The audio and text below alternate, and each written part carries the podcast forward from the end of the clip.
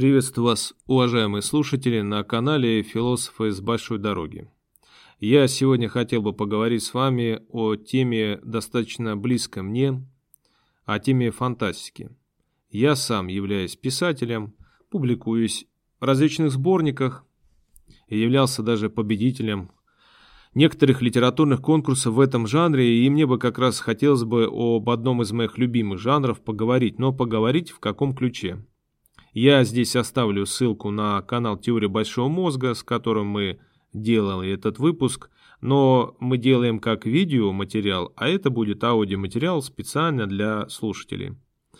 Э, мне как-то попались на глаза, вернее, не попался на глаза, а мой коллега по цеху, я напомню, что я также являюсь участником творческого коллектива «Посредник», который пишет о фантастике, прислал мне видеоролик, где Клим Жуков, такой историк, беседует с своим товарищем на тему «Советская и, как они выразились, буржуазная фантастика, ну и как бы какая была лучше».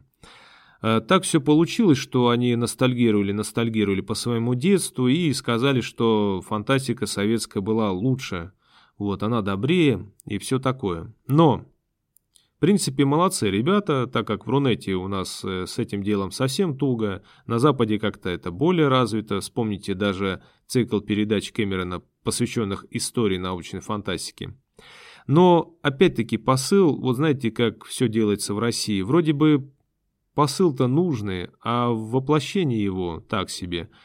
Оба, э, как бы идеализируя СССР, они показали, что, в общем-то, фантастики разбираются постольку поскольку. Ну, уж точно фантастику они не пишут. Скорее всего, они даже не видели цикла передач Кэмерона или более ранних перестроечных, например, 451 градус по Фаренгейту. Это была такая передача полнометражная по истории фантастики, которую вел Белза, если кто помнит. Вот, э, видимо, частью-то и все у этих ребят плохо. Но я здесь хотел бы не критиковать их там или критиковать советскую фантастику. Я бы хотел поговорить об этом выпуске, ну и заодно разобраться все-таки, а можно ли говорить, можно ли говорить о той же советской фантастике как о какой-то более лучшем явлении, чем американская, и вообще о советском наследии. И что же он в этой своей риторике и в этом выпуске говорит, они оба? Основной их посыл в том, что в СССР с трепетом относились к фантастике, потому что люди были образованнее, и все шло с уроков труда и физики в школе. Хорошо. Дальше. Советская фантастика была добрее. Приняли. И на Западе сплошная дешевка. Ну, знаете, последний пункт я так немножко утрировал, ну, в двух словах, да, там. Ну, давайте разберем по порядку. А сначала разберем вообще жанр фантастика, как бы как можно его оценить в принципе по качеству? Во-первых, конечно же, если мы говорим о фантастике и хотим разбирать ее, ну, как и любой жанр в историческом там разделе, критически, и уж тем более критиковать, как это в принципе делают создатели выпуска, то нужно ее читать, понимать, читать в больших количествах. Э, фантастика я лично грезил, начиная со школы. Первое мое знакомство с этим жанром произошло, ну, если говорить о таком серьезном знакомстве, в пятом классе с э, произведением Герберта Уэллса. В библиотеке, кстати, долгое время мне отказывалась библиотекарь давать эту книгу, ссылаясь, что я слишком маленький для нее. А я все грезил ею, так как э, отец у меня тоже любил Герберта Уэллса, и в свое детство, еще когда не было у них электричества, читал под керосиновой лампой. То есть э, вокруг этого автора был целый ореол. Для меня я с трудом выпросил эту книгу, и Герберт Уэллс просто перевернул мое сознание. Я не, не представлял, что так вообще можно писать. Ну и, собственно, дальше остановить меня уже было невозможно. С книгами было туговато, в школьной библиотеке было мало иностранных авторов, но уже тогда, будучи школьником, я отметил, что, ну, западная фантастика была поинтереснее. Ну, конечно, не берем отдельных авторов, я безумно любил Беляева, например, но я сейчас объясню, что имею в виду. Конечно, вообще вот это делить фантастику по каким-то там политическим предпосылками или на национальности. Это глупо. Есть фантастика хорошая, есть фантастика плохая. Но раз авторы начали это делать, ну что же, я, как специалист своего дела, как писатель-фантаст, хотел бы сейчас кое-что внести, внести свою лепту и разобраться. Начнем с того, что, конечно же, фантастика в странах Европы, Северной Америки, она более качественная, потому что у нее большая традиция. Она, в принципе, развита как жанр. Как жанр он вообще появился-то в странах Англии, Франции. А получил свое развитие в Штатах. Но если это мы говорим сейчас о литературе, надо понимать, что фантастика как жанр существует в разных ипостасях. И один из этих ипостасей литература, а другие – кино, аниме, и если говорить об анимации, то, конечно же, пара пальма первенства здесь у нас у Японии. Так как э, интересна анимация и в Штатах, но она более носит такой детский характер. Хотя есть, конечно, взрослая анимация того же Ральфа Бакши, но тем не менее. В Европе же интересные мультфильмы были, например, французские повелители времени, но опять-таки они носили либо детский характер, либо были очень уж артхаусные и фантастическое европейское кино, оно имеет давнюю традицию, но на данный момент оно достаточно для узкого круга, скажем так, зрителей. А вот кино, конечно же, американское, фантастическое кино, это, конечно же, Голливуд, и это, конечно же, развито оно на высоком уровне. Грубо говоря, если самые интересные моменты и проблемы озвучены в анимации в японской, то здесь, конечно же, в кино в американском. Что говорить о нашей фантастике? У нас, конечно же, были и есть интересные фантастические произведения, интересные авторы. Это, в принципе, понятно, так как наша культура, в принципе, с очень сильной литературной традицией. Но вот как назло, с детективом и фантастикой у нас как-то, в принципе, не заладилось. Эти жанры у нас, ну, отстают. Да, классические романы, все, что связано с социальной подоплекой, вот саморефлексией, это наш конек. Но здесь мы пока что еще догоняем. И здесь вот э, авторы вот этого ролика, они слабо ведь разбираются даже в авторах советских. Они упоминают общеизвестные, Стругацкий, Казанцев, там, э, Ефремов, но здесь э, практически не было, либо вообще не было упоминаний даже, например, таких авторов, как Север Гонцовский, Анатолий Днепров, э, Зиновий Юрьев. Даже вот давайте вспомним. Э, в СССР были известные авторы, но сейчас дошли до нас, конечно, более такие значимые. А вот, например, тот же самый День гнева не упомянулся, Глиняный бог, Посредник, Идеальное убийство, Глотать хирурга, а ведь там были достаточно интересные, не шаблонные свежие идеи. И в большинстве своем темы наших фантастов исходили уже как бы от э, известных ранее тем, да? Например, антивоенная риторика. И здесь вспоминается «Письма мертвого человека». Недавно я пересмотрел очень сильное, но очень тяжелое кино. Но опять-таки, то, что у нас показывалось в 80-х, в американской фантастической литературе, уже было в 50-х рассмотрено и обыграно со всех сторон. Давайте еще раз разберемся. Новаторских идеях 70-е годы. О чем пишут наши фантасты? Фантасты, ну, о покорении каких-то планет, об изобретении, за которые ученый должен нести моральную ответственность, ну и все в рамках марксизма-ленинизма. Да, талантливые есть ребята, ничего не могу сказать, но в 70-е годы в Штатах уже разбирается киберпреступление, и вообще появляется жанр киберпанк. 70-е, начало 80-х. Это Гибсон. Это рассказ «Киберпанк». Дальше. Интересный посыл касательно образования. Этим любит хвалиться старшее поколение, ну, немножко старшее поколение, кто либо учился в СССР, либо застал. Но, э, собственно говоря, э, ну, здесь сложно проводить такую вот какую-то грань, параллель, потому что статистику не проводили. Я могу от себя сказать, так как я часто как психолог участвую в собеседованиях с людьми разного возраста, э, я не могу выделить здесь какое-то преимущество в образовании. Почему? Да все потому, что советское образование было заангажировано и ограничено вследствие тоже цензуры. Историческое образование было не на высоком уровне. Да, была, может быть, неплохая подача, но сама по себе история преподносилась в выгодном партии свете. То есть, как можно говорить о чем-то лучшем, если оно уже было ограничено? В СССР была мощная физико-математическая база. Инженерное дело, но опять-таки связано это было с гонкой вооружений. Когда это было выгодно для военных и для партии, это развивалось. Вот биология была уже похуже. Гуманитарные науки, э, например, психология или философия, близки мне две науки, на которые я учился.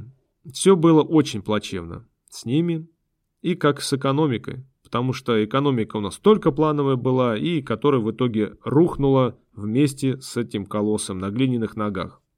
А определенное время у нас вообще были под запретом некоторые науки, генетика, кибернетика. И даже когда кибернетику разрешили, упоминать этот термин было нельзя, напоминали ее, упоминали как э, информатика или прочее, прочее, прочее. Были как бы под запретом долгие годы. И говоря об этом, я обращаю внимание формулировку в целом. Я не говорю, что в СССР вообще было там плохое образование. Я сказал, что да, были вот эти отрасли развитые, были неразвитые. Говорить о том, что они были лучше, например, не приходится. Начнем с того, что старшее поколение, советское поколение и мое поколение менее критично мыслит и больше верит во все, не хочет ни во что вникать, даже очевидно из научно-популярных пабликов. Вот посмотрите сами. Основной контингент, который смотрит телевидение у нас, это, конечно же, наше старшее поколение. Эти все каналы первый, второй, РЕН-ТВ, ТВ-3, а вспомните Чумака, вспомните Кашпировских. Это все люди с так называемым лучшим образованием. И опять-таки не было критического мышления. А сейчас, если посмотреть, нельзя сказать, что новое поколение лучше или умнее. Нет, но если взять те же научно-популярные паблики, просветительские проекты, то основная масса там люди, которым нет даже 40, а то еще более молодые люди. Это о чем-то и говорит. Да и будем откровенны. Э, в фантастике в целом, да и советской фантастике, достаточно часто бывают такие вот лженаучные идеи. Были они и у Казанцева, например, у Ефремова. Казанцев это вообще какой-то патологический маньяк с его попытками найти везде какие-то космических пришельцев. Вспомни, как он рассматривал какие-то каменные глиняные статуэтки и доказывал, что это, мол, дескать, космонавт из, из другой планеты. Вот гляньте, у него здесь шлем, у него здесь эти э, какие-то приспособления, чтобы хватать. Ну, полнейший абсурд. Ефремов вроде бы научный такой писатель, такой титан фантастики, но у него было много взглядов, которые можно было бы назвать таким советским New Age. Э, из разряда эзотерики, йоги, Шамбала его интересовало. интерес у нас к фантастике, если взять советского человека, был связан не с самым лучшим образованием или какими-то его духовными предпосылками, а банально с тем, что это был дефицит. Например, Мои родители вспоминали, что детектив там или фантастика на экране или в кино это было событие, уже чуть ли не очереди собирались на него. А книги и вообще было тяжело достать.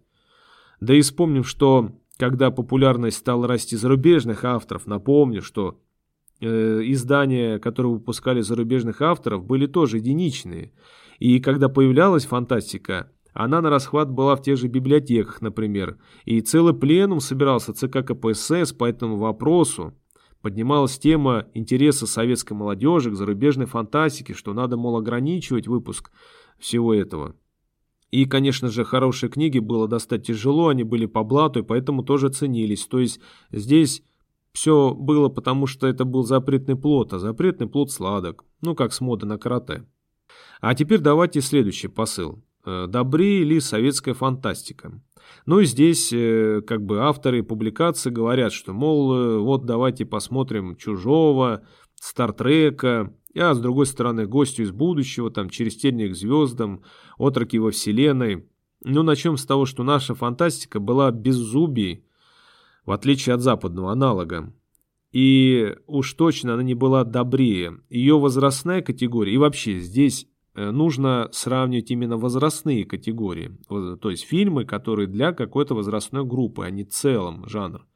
У нас в основном фантастика относилась к детской юношеской литературе, где большинство фантастов и публиковалось, для старшего, так сказать, школьного возраста. И опять же, это не знание матчасти авторами, А давайте-ка вспомним, например, День гнева или Люми. Это что прям такие добрейшие истории? Это хорроры. Или, например, кто читал того же Днепрова, Глинины бог?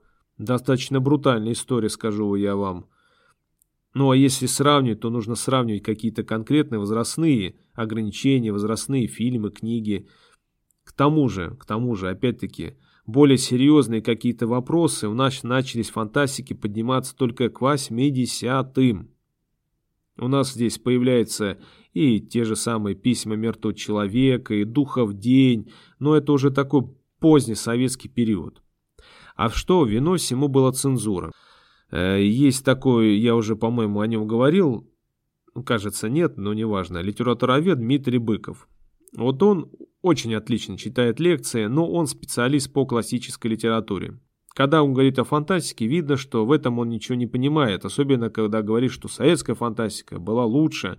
Дескать, изоповским языком говорил, тут такие темы, мол, тайком поднимались. Какие темы? Ну, какие темы поднимались? Что такого более оригинального, чем в прочей мировой фантастике поднималось? Я уже упомянул, что киберпреступление уже в 70-х появилось. Дополненная реальность, по-моему, 60-х или 70-х был такой рассказ у итальянского фантаста «Нейрофильм». Что же здесь такого новаторского из опуского было у нас? Проблемы советские, но они же камерные. Это те проблемы, которые только понятны советскому человеку, в то время как, например, Западная фантастика. Да, там тоже есть проблемы, понятные там американскому читателю, но они были более масштабные. Коррупция власти, ядерные катастрофы и прочее. То, что у нас умалчивалось.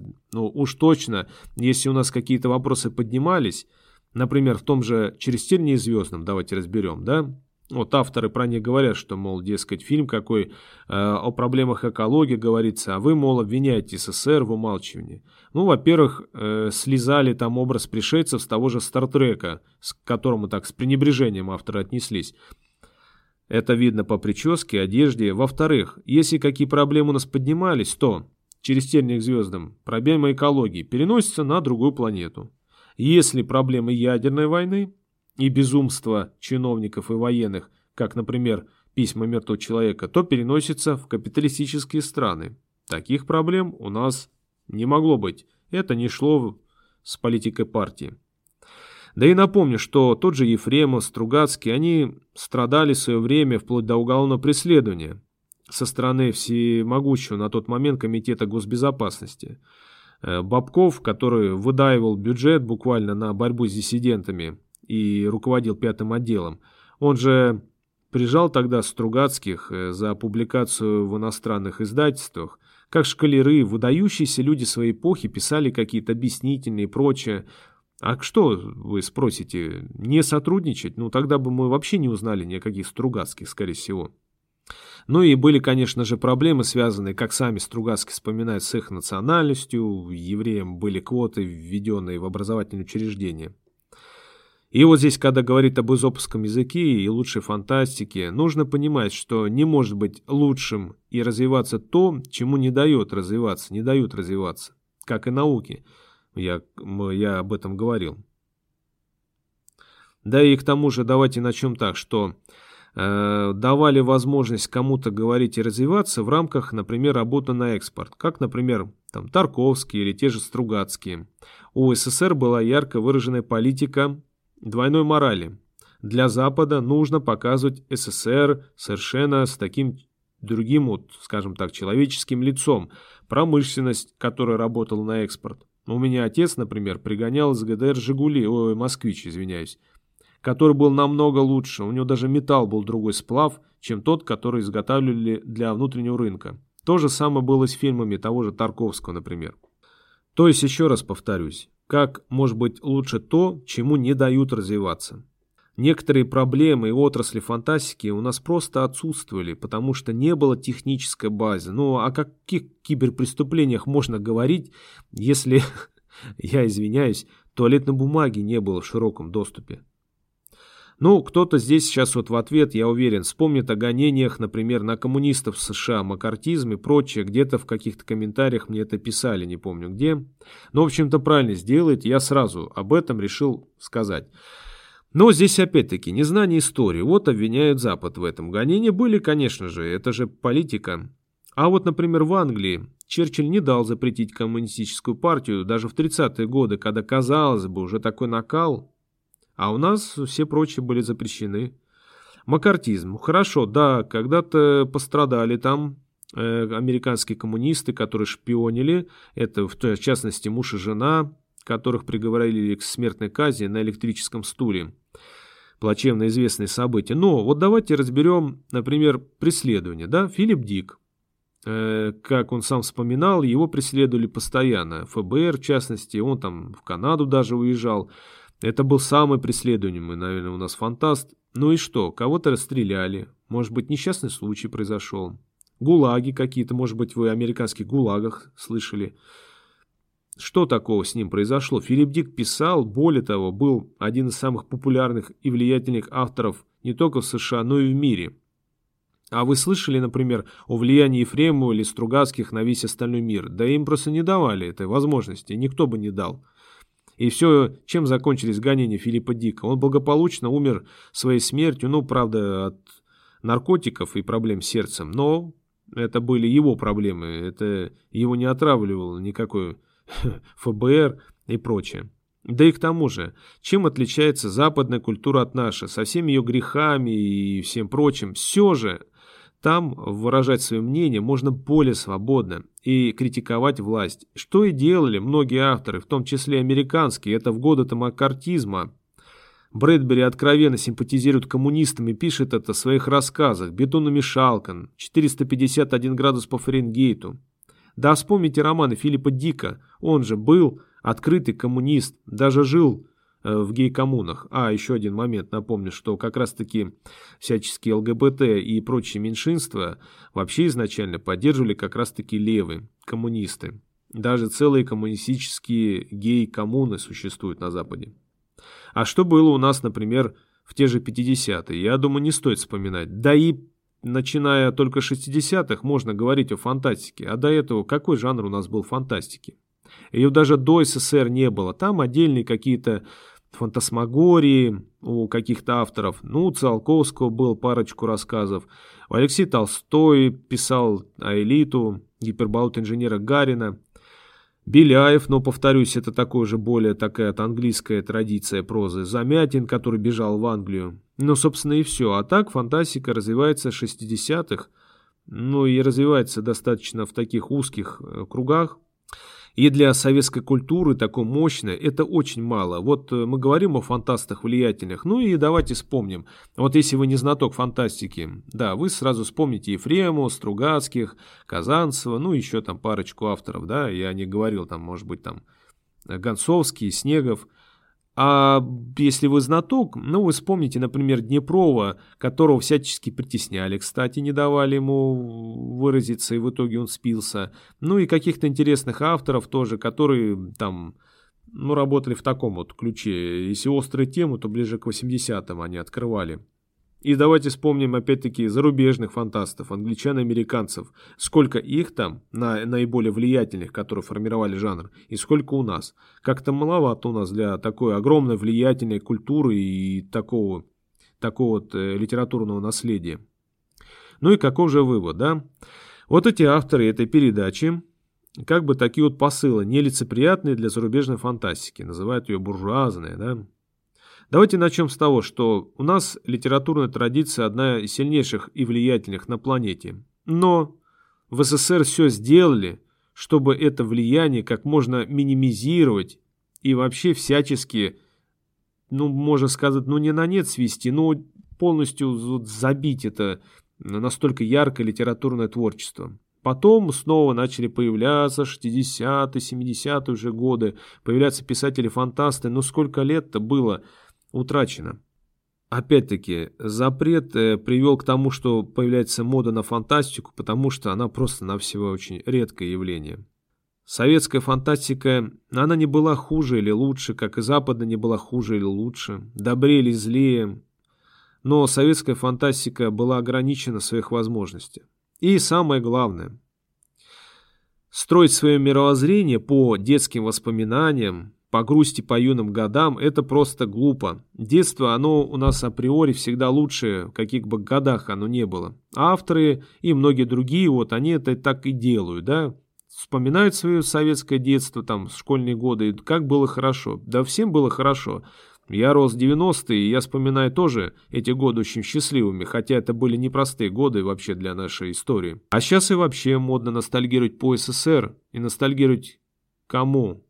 Кто в этом-то СССР толком не жил, либо провел детство, и все, и застал уже самые поздние и противоречивые годы его.